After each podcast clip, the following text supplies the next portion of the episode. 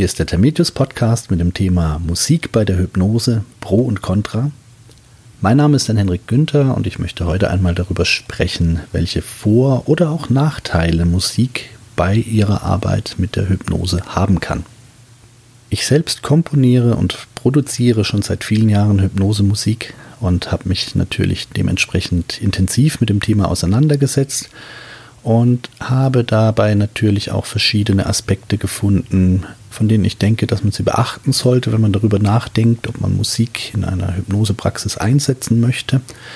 Und ja, fangen wir einfach mal an, was ist denn überhaupt Hypnosemusik? Was für Musik nutzt man denn üblicherweise bei der Hypnose? Nun, Hypnose ist ja meist ein relativ ruhiger Zustand, ein Trance-Zustand. Ich weiß, es gibt natürlich sehr aktive Trancen, sehr emotionale Trancen, auch schnelle und laute Trancen, in denen starke Gefühle hochkommen, aber von der Grundlage her ist Hypnose ja ein eher ich sage jetzt mal, meditationsnaher Zustand. Ein Zustand, bei dem es anfangs auf jeden Fall oftmals hilfreich ist, wenn der Klient zur Ruhe kommt, wenn der Klient einmal loslassen kann, einmal in einen Ruhezustand geführt wird im Rahmen der Induktion. Und deshalb bietet es sich natürlich an, Musik im Hintergrund zu nutzen, die grundsätzlich diesen Zustand oder diesen Prozess fördert. Also das heißt, ruhige Musik, sanfte Musik, Entspannungsmusik. Musik, die vor allem eins nicht tut, sie soll nicht stören. Und als Komponist, als Produzent von Musik macht man sich ansonsten häufig Gedanken, wie kann ich die Musik interessant gestalten, wie kann ich die Musik abwechslungsreich gestalten, wie kann ich die Musik überraschend gestalten, damit ich die Aufmerksamkeit des Hörers wecke, damit der Hörer aufhorcht und zur Musik hinhört, sie wahrnimmt, sie, sie genießt. Bei der Hypnosemusik ist es genau andersrum. Das heißt, bei der Hypnosemusik möchte ich als Komponist eigentlich vor allem erreichen, dass der Klient in sich gehen kann, dass der Klient loslassen kann, dass der Klient nicht von der Hypnosemusik in irgendeiner Weise, ähm, wie soll ich sagen, angesprochen wird, sondern dass die Musik zu einer Art ähm, Fluss wird, der mit der Sitzung entlang fließt. So eine Art äh, Plattform, auf der die Sitzung stattfinden kann. Ein akustischer Raum, der dem Unterbewusstsein schon signalisiert, jetzt kannst du loslassen, jetzt kannst du zur Ruhe kommen, jetzt kannst du in Trance gehen. Das heißt, Hypnosemusik oder für Hypnose geeignete Musik ist zumeist eher langsam. Wir sprechen hier von Geschwindigkeiten von 60 BPM, teilweise auch darunter. Ähm, wir sprechen hier von Geschwindigkeiten, wie sie auch in der Barockmusik zu finden waren. Und man weiß ja von Studien und von Forschungen über Barockmusik, dass allein diese ruhigen Rhythmen der Barockmusik, diese ruhigen Tempi zu einer Beruhigung des Hörers führen. Und genau dasselbe wollen wir mit Musik bei der Hypnose üblicherweise auch erreichen. Was für Musikarten sind noch geeignet. Es muss nicht immer Musik im klassischen Sinne sein. Man kann beispielsweise auch Ambient-Geräusche nutzen, zum Beispiel Naturgeräusche, ein plätschernder Bach, Waldgeräusche. Man kann Meeresrauschen nutzen, man kann Rauschen an sich, weißes Rauschen, rosa Rauschen äh, nutzen. Man kann in dieses Rauschen auch bestimmte Frequenzen einbetten, psychoaktive Frequenzen, zum Beispiel Theta-Wellen, die eine beruhigende Wirkung ergänzend haben können. Aber auch hier ist es meistens so, dass diese Geräusche eben das Ziel haben, Assoziationen von Ruhe zu schaffen, Assoziationen des Loslassens zu schaffen und die Trance an sich zu fördern. Natürlich gibt es auch ganz andere Situationen, wenn man beispielsweise mit der Aktiv-Wach-Hypnose arbeitet, wenn man zum Beispiel mit einem Sportler Peak Performance Training, also Spitzenleistungstraining macht und der Sportler befindet sich vielleicht auf einem Ergometer und soll vielleicht schnell treten und man versucht eine sehr energiegeladene Sitzung zu gestalten, dann kann es natürlich auch sein, dass man etwas poppigere, rockigere Musik wählt, dass man vielleicht einen etwas aufpeitschenderen Hintergrund wählt, aber bei der normalen Trancearbeit in der Praxis ähm, ist es eigentlich so, dass man ruhigere Musik bevorzugt. Und hierzu haben wir bei Termedius schon seit vielen Jahren verschiedene Musiken im Angebot und diese Musiken sind eben speziell daraufhin produziert, dass sie einerseits einen sehr ruhigen musikalischen Fluss anbieten, ohne große Ausreißer, ohne dass man Gefahr läuft, dass der Klient durch einen plötzlichen Paukenschlag, durch einen plötzlichen Tonartwechsel, durch einen Tempowechsel aus seinem aktuellen Prozess gerissen wird. Andererseits haben wir natürlich immer auf die Art der auf die Tonart, auf die Wahl der Tonart geachtet. Das heißt, wir haben auch darauf geachtet, dass die Musik eine gewisse meditative Ausstrahlung hat, ohne dabei zu starke äh, färbende Effekte mitzubringen, zum Beispiel deprimierter Klang, zum Beispiel gruseliger oder spannender Klang.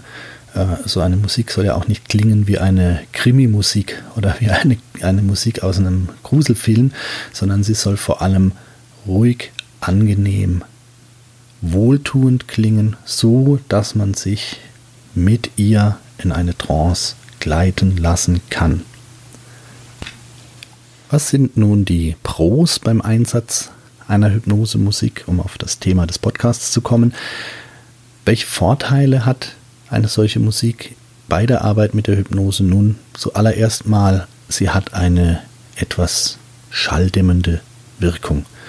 Das heißt, wenn man eine Musik laufen lässt, eine ruhige Musik, dann kann diese Musik schon ein wenig Außengeräusche abdecken. Ein vorbeifahrendes Auto, ein bellender Hund, Menschen, die an der Praxis vorbeigehen und sich dabei unterhalten. Das können alles Reize sein, die im Zweifel die Aufmerksamkeit des Klienten wecken können und im Zweifel die Stabilität der Trance etwas untergraben können.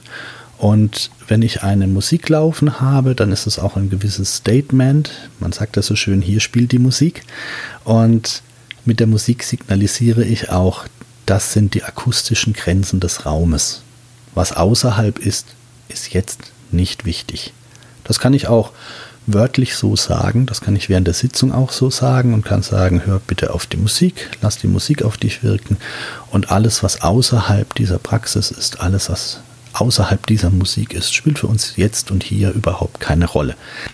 Das hat sich seit vielen Jahren sehr bewährt, muss ich sagen.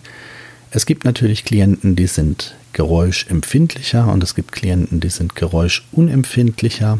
Aber gerade Menschen, die dazu neigen, bei Geräuschen von außen in Hab-Acht-Stellung zu gehen, die dazu neigen, dann ihre Aufmerksamkeit völlig auf die Störung zu fokussieren, denen kann es oftmals sehr helfen, wenn sie so eine gewisse musikalische Untermalung haben, auf die sie sich dann fokussieren können. Es gibt ja einfach Situationen, wo mal eine Baustelle vor der Tür ist. Es gibt Situationen, wo man einfach weiß, heute ist es nicht ganz ruhig um die Praxis. Dann kann ich dem Klienten auch wirklich explizit sagen, wenn Sie etwas stört, wenn Sie ein Geräusch stört, dann fokussieren Sie sich einfach auf die Musik. Konzentrieren Sie sich ganz auf die Musik, konzentrieren Sie sich weg von dem Geräusch, ob da jetzt ein Lastwagen vorbeifährt oder nicht, ist völlig egal. Die Musik ist die Grenze unserer Arbeit. Und das hat einen sehr positiven Effekt auf viele Klienten. Ja, nächster Punkt, nächster Pro-Aspekt von Hypnose-Musik ist natürlich, ich habe auch einen gewissen Rhythmus in meiner Sitzung.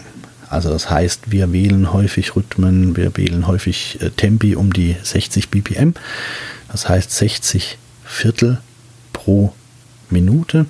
Ähm, das ist eine Taktgeschwindigkeit, das können Sie sich mal anschauen in Google, wenn Sie sich nicht auskennen, selbst auskennen mit solchen Geschwindigkeiten. Das ist ein ruhiger Rhythmus.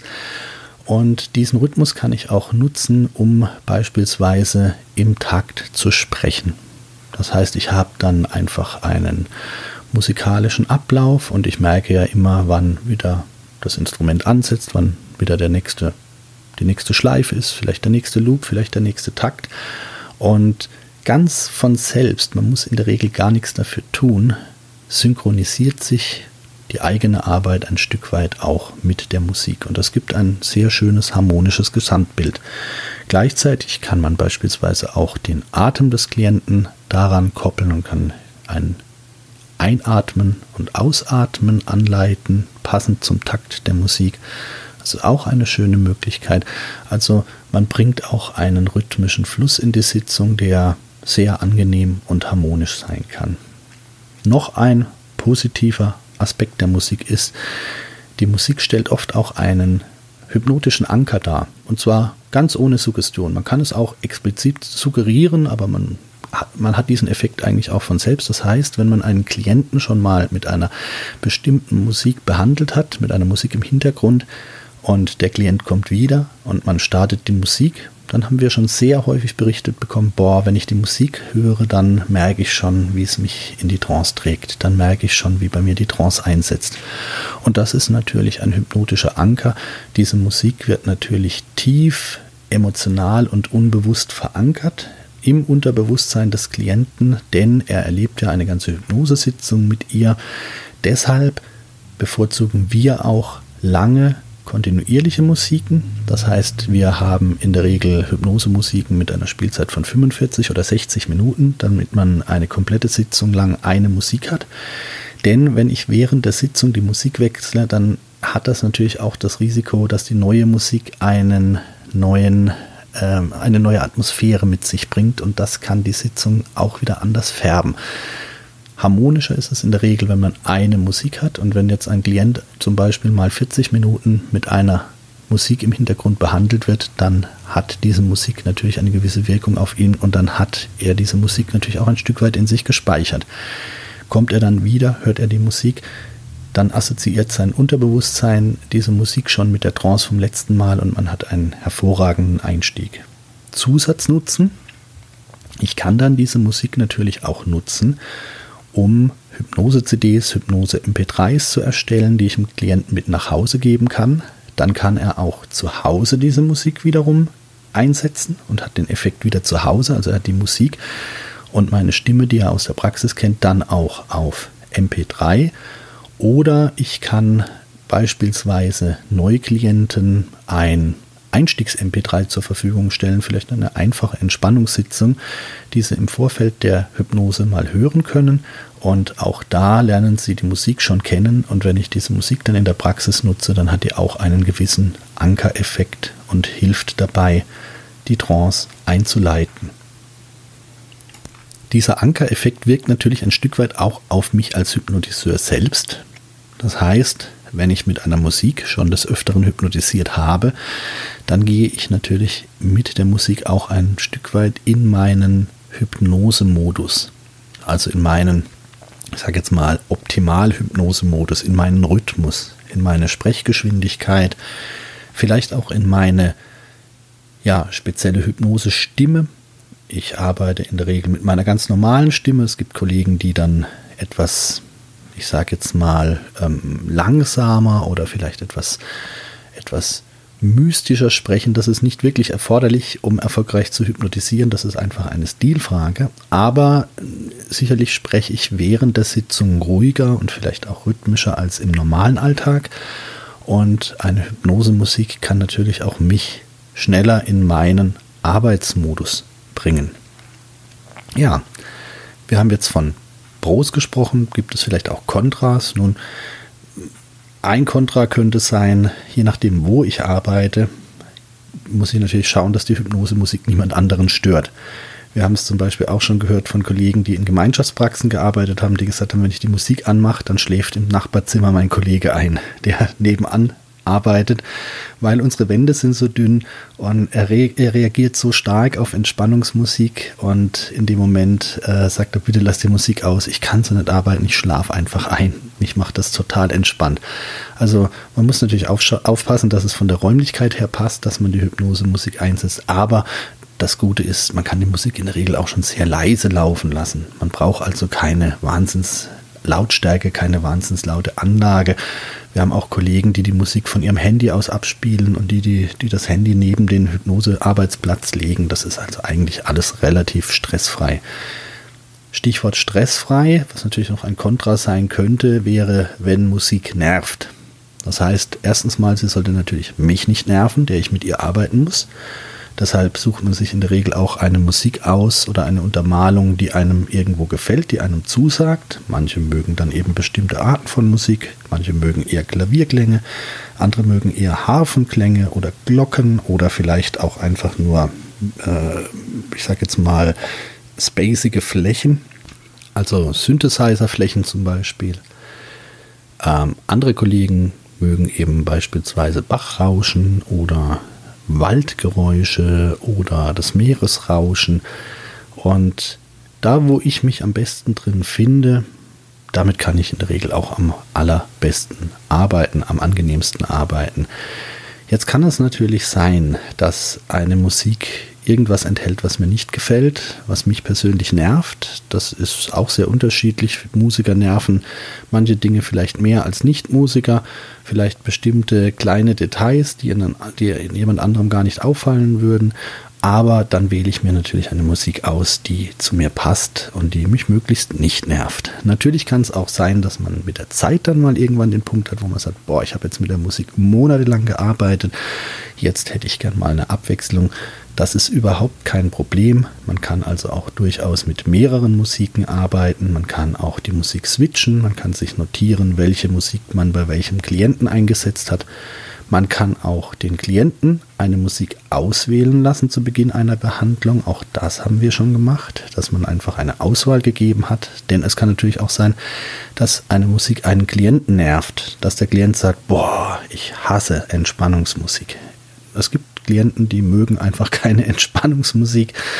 Die können dann zum Beispiel sich ein Waldrauschen aussuchen oder ein Meeresrauschen oder etwas ganz anderes. Oder ja, im Zweifel halt auch einfach keine Musik. Das heißt, man sollte darauf achten, dass die Musik niemanden stört, denn das wäre ein klares Kontra, wenn die Musik dann zum Ärgernis wird oder zum Störfaktor für einen der Beteiligten. Aber das ist normalerweise relativ stressfrei. Man kann ja auch einfach fragen, kann sagen, ich schalte hier eine Musik ein, die soll uns ein bisschen abschirmen, die soll ein bisschen Atmosphäre bringen, die soll uns ein bisschen ruhigen Klang bringen. Hören Sie mal kurz rein. Wie finden Sie die Musik? Ist die okay für Sie? Und wenn dann der Klient sagt, boah, die ist ganz furchtbar, dann kann ich ja nochmal wechseln. Aber ich sage Ihnen, in 99% aller Fälle wird der Klient sagen, ja, ist okay. Denn Sie werden wahrscheinlich auch eine Musik nehmen, die einfach zu solchen Zwecken passt.